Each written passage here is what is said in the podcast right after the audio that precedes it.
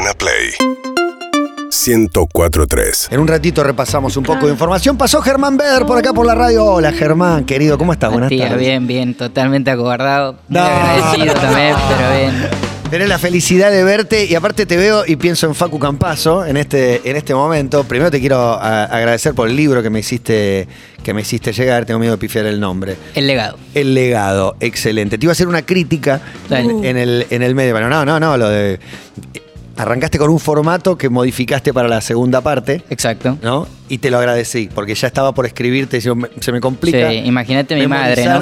Mi madre que me dijo, no entiendo nada de lo que estás escribiendo. Claro, porque arrancaba de un modo no lineal, digamos, suponete la previa de una semifinal en Venezuela y el siguiente, el, el siguiente texto era un entrenamiento de una pretemporada no sé dónde. Y digo, había que tener mucha data para poder seguirlo. Era difícil. Pero después fuiste lineal. Exacto. Después en el mundial me, me puse. Era, era relato cronológico. Y es espectacular eh, cómo se sigue después de, de Generación Dorada, con todo el ruido, el peso, la carga que traía a este legado de esta generación, que de algún modo lidera Facu Campazo. O- Sin duda. Sí, ¿no? Sí, sí, es sí. él. Este, él, él es el primero que se reveló ante la situación de tener que, que enfrentar una situación de incomodidad, de reemplazar a jugadores his- históricos para el básquet argentino y, y bueno, se puso de frente de, de la empresa y, los, y la verdad que fue el primero, después Lapro lo siguió, de, de intentar combatir con la situación y, y competir, siempre. Y que sigan saliendo jugadores, ¿no? Porque hablamos con Germán Beder, que fue jefe de prensa de la, de la selección argentina durante un montón de tiempo. Seis años, Es un montón eso. la verdad que sí. Con muchos viajes y Uh. con hoteles. Me gusta que vas puntuando la cantidad de estrellas, los mejores hoteles de tu vida Sí, o sí, peores hoteles de tu vida. Los de China me sorprendieron muchísimo y los de Las Vegas también, pero una locura también, los hoteles. ¿La Vega ya murió o todavía no? Pues digo, casinos y hoteles es lo que no en tiempo de pandemia. Para mí que hoy debe estar ahí descansando un en poquito. UFC había un zoom out a un Las Vegas desierto que decís, ¿quién va a Sí, para, Nadie. para mí no va a morir. Para mí, para mí no va a morir, pero El Estado le está inyectando guita, Sí, evidentemente, pero totalmente. ¿cuánto tiempo puede resistir? totalmente. Lo que te quiero preguntar, Germán, es ¿a qué se- contra qué se revela Facu Campazo y, y Nicolás Pro después? Eh, ¿Qué es? ¿Una presión externa, una presión in- interna? Sí, sí, ellos tenían todo el tiempo, les, pregun- les preguntaban sobre comparaciones con, con la generación dorada, y también presión sobre resultados, porque el equipo este, entre 2000 y 2015, 2012 había obtenido muchísimos resultados positivos y de pronto llegaban ellos y tenían que hacerse cargo de un equipo que tal vez no iba a tener los mismos resultados positivos. Y bueno, la llevaron muy bien, la verdad que la llevaron muy bien. Y Facu en eso, si bien no es un líder con la palabra, que, que- que está todo el tiempo bajando línea en el vestuario, como sí puede llegar a ser Escola, eh, él en la cancha es una bestia, un competidor feroz y, y eso lo lleva a que sus compañeros terminan siguiéndolo a él. Eh, nu- nu- nunca había un caso de una persona que, que no acepte la derrota. Si él no acepta la derrota, va, compite hasta el final todo el tiempo que está en cancha. Es increíble. Y- Se y- está empezando a ver.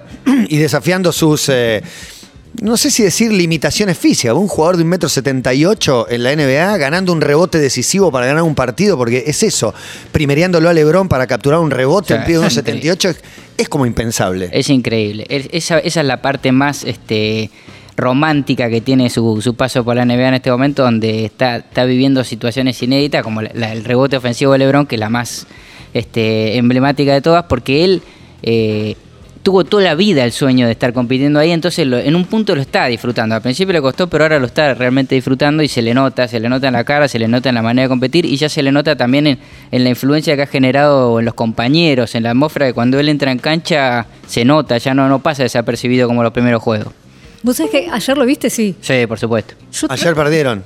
Sí, está pasando eso. Le va- él le va a está jugando bien. playoff. Sí, está séptimo el equipo. Él está jugando bien, pero el equipo mal, muy mal. Eso te iba a preguntar, porque veía, ayer era para él, lo que leía de los entendidos era que era un muy buen partido suyo, pero cuando termina el partido, o sea, no es bueno para el equipo. Sus mejores partidos perdieron. Sí, pero lo que marcaban, esto yo desde la ignorancia total, era que el, creo, no sé si en este, pero en el anterior partido fue parte de la formación inicial Sí. y ayer terminó en cancha. Sí. ¿Eso significa algo? ¿No significa Y nada? sí, sí. Por ejemplo, Manu no entraba nunca de titular, pero terminaba siempre jugando los partidos. En la NBA lo que importa es cerrar los partidos y no necesariamente abrirlos. Eh, acá está de columnista Fabri, que lo va a poder contar mucho mejor si un día le preguntan, pero hay muchas situaciones de juego en la NBA que, que no ser titular o suplente no es tan importante. Lo importante es el rol que vos tenés dentro del equipo. Y bueno, Facu va ganando minutos, un poco por las lesiones y otro poco por lo que, por lo que pudo ir haciendo estos partidos. Pasa paralelamente que el equipo juega mal. Este, se da una situación en Twitter que hay un fenómeno alrededor de Facu en este último tiempo, donde eh, hay muchos insultos al entrenador de manera ver, despiadada, cuando, atacan. cuando a Manu le inventamos que Parker no Sí, le pasaba lo la mismo. pelota, o sea, la, la gente ya sabiendo que iba a jugar por pocos minutos, era como decir, cálmense Twitter, por favor. Y bueno, O sea, sí, dejen- sí, no, sí. va a jugar poco. Bueno, pero cálmense Twitter, es, fijemos Ah, ese sí, tweet. sí, sí, sí, fijemos sí. ese tweet, ¿no? Sí, sí, el, el- el- el- el Twitter, la fiebre a veces es un poco riesgosa para ver para dónde va. Pero bueno, en un punto a veces también tiene razón. Hay, cuestionamientos que ha habido sobre el entrenador que leí que me parecieron que tenían argumentación. El, el entrenador de Denver, este, es eh, la temporada pasada que Denver llegó a la final de conferencia. eh, hasta, hasta la primera serie perdía 3 a 1 con Utah en la, la primera serie y quedaba fuera eliminado y posiblemente lo echaran. O sea, él estaba un poco en cuerda floja. Y bueno, revirtió la situación y ahora está realmente con una situación de más poder, pero no es un entrenador que me guste, digamos. No me gusta cómo lleva el equipo. Lo y ama Facu. Va, o por lo menos las declaraciones. En las hizo. declaraciones sí. Este, Sí. Después en la cancha a veces no.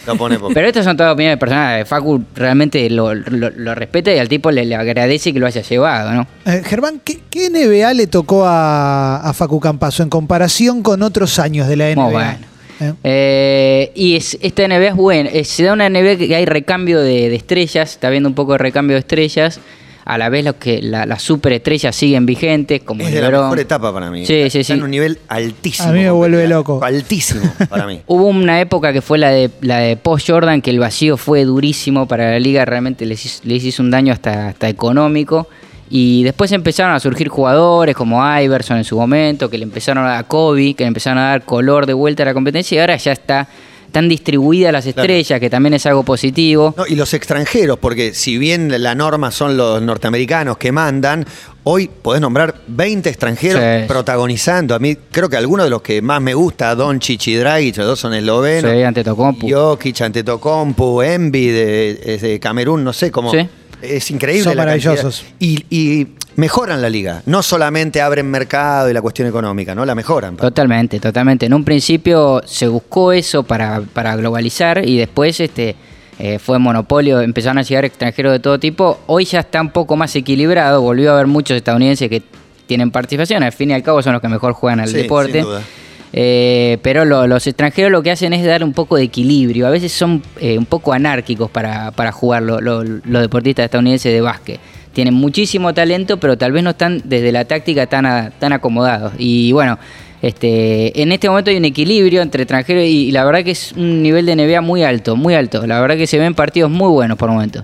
Y vos eh, jugaste con ellos. ¿Qué onda para el, amateur y el profesional mezclado? Yo he jugado a la pelota con, profesionales y, ya en el primer contacto, en el primer control de una vuelta vino a jugar Santi Solari. Encima viene con una flecha, está el que está disfrazado con el equipo nuevo, el que sal- sale mañana de- del equipo que es, y está el que es jugador que está con una flecha y una remera de nada, que juega al 30% porque te lesiona. Sí, no, todo, todo. Ya desde el momento que de patear ya se nota que, un jugador jugó o no. En el básquet la, la diferencia además física es muy notable, no, no hay manera de- de competir. Claro, Y- tu, eh, tu estatura, ¿cuánto, Bueno, no. ¿cuánto me dice? Y Debo medir unos sesenta y pico, no sé, hace el muchos años. No quieren ni saber. No, no, nunca, nunca quise saberlo, ¿eh? Nunca. O sea, nunca somos- quise. Estamos Estoy para- más alto de la mesa, esto no me Sí, pasa hace sí, años. sí. Estamos para Charlotte en los 90, ¿no? Box y box. Estamos, estamos para eso. Eh, pero bueno, yo jugué contra todos. Me dio gusto de jugar contra Manu alguna vez, este, que me humilló, porque la verdad que también pasa eso. Ellos como, yo estoy todo el tiempo picanteando a los jugadores cuando los momentos que tenemos ¿Cómo juntos en cancha. Y te tiro. Chistes, tiro chistes, ¿viste? Y lo mismo me pasa cuando juego contra Lapro, que siempre juego mano a mano y la situación es humillante. Y además yo termino, yo tengo 37 años, termino con unos dolores corporales severos. Este, ahora fui a jugar al fútbol el, el sábado y ayer estuve todo el día en el sillón eh, replanteándome sobre la situación de por qué sigo yendo a jugar al fútbol a los 37 años cuando ya no tiene más sentido, está todo mal. ¿entendés? ¿Qué jugás? Anda a saber. Este, sé, en, en los momentos buenos eh, fui a puedo ver Viti, se me decía. por- Bien. pero bueno, esos son los pocos momentos buenos. Después, porque pasa eso, hay una memoria selectiva muy marcada en el futbolista amateur que, que decide quedarse con lo bueno, ¿viste? Con lo bueno que hizo. Entonces yo por ahí tengo en una hora tres intervenciones espectaculares que a la noche me quedo con eso, con que amagué, tiré un cañito por ahí, anduvo bien. Y después el resto del tiempo es un desastre. Y otra cosa que empecé a notar con el paso del tiempo es que los primeros 15 minutos de, de partido son de de claridad, de, ritmo, y después los otros 45 son de supervivencia, ceguera y tratar de que no, de no hacer papelón. Este, pero me encanta, el mundo del fútbol amateur me encanta. Yo el día, este, fui a jugar a un complejo muy famoso de once, capaz que alguna vez fueron. Este, En ahí, 11, sí, en- sí, Independencia y Masa. No, no, no, pero de, de- de- en Barrio 11, Open. Ah, ah, perfecto. Ah, Open sí. Gallo, Ah, conocido. claro, sí, Sí, sí, Este, y me fui un rato antes sí. porque me gusta mucho ver la, la fauna, ¿viste? Y había el, el gordo que no baja, el, el, el displicente, el displicente, el fu- futbolista displicente a mí me apasiona, porque es, es un tipo que no, no tiene ningún tipo de interés por el juego, pero está como, como tiene cierto talento, tiene ese aval. ¿Te, te apasiona aún si usa un jean largo? He visto, el otro día había, sí, había, había jugadores con bermuda de jean que No. bueno, ya directamente ¿viste? lo saca de todo.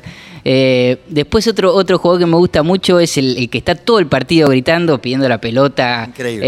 Eh, escuché una que me pareció que me la, me la guardé, que es Nutrime. Le decía a No, uno a un compañero Nutrime. Nutrime. Increíble, realmente increíble. Nutrime. Me gritan Sí, Nutrime. sí, yo- pongo y, sí, y se la das, y se la pasás, porque una persona que te dice Nutrime ya tiene un valor intelectual altísimo, ¿viste?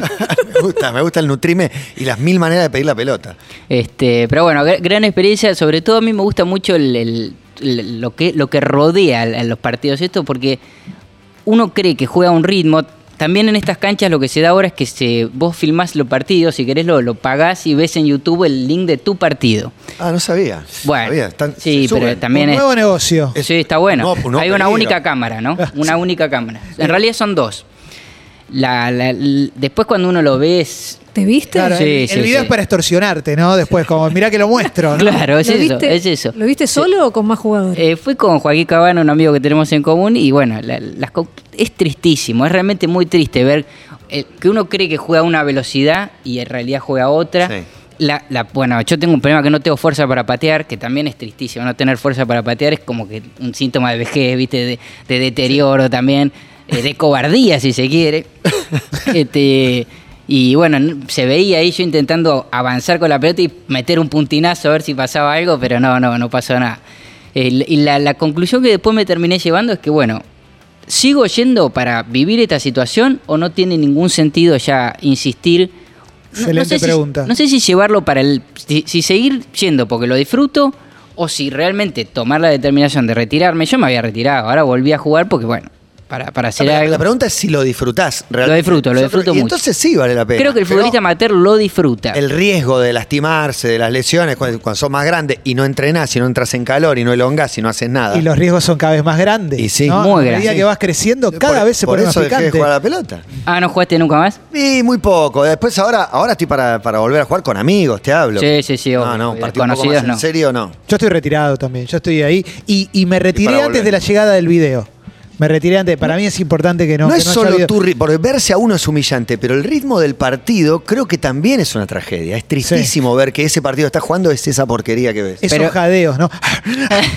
Tremendo. Mano la cintura y que sea lo que Dios quiera. Pero de vos se habla muy bien como futbolista. No, por eso, por, eh, en un momento dije, ya, si no entreno para jugar, me voy a lastimar.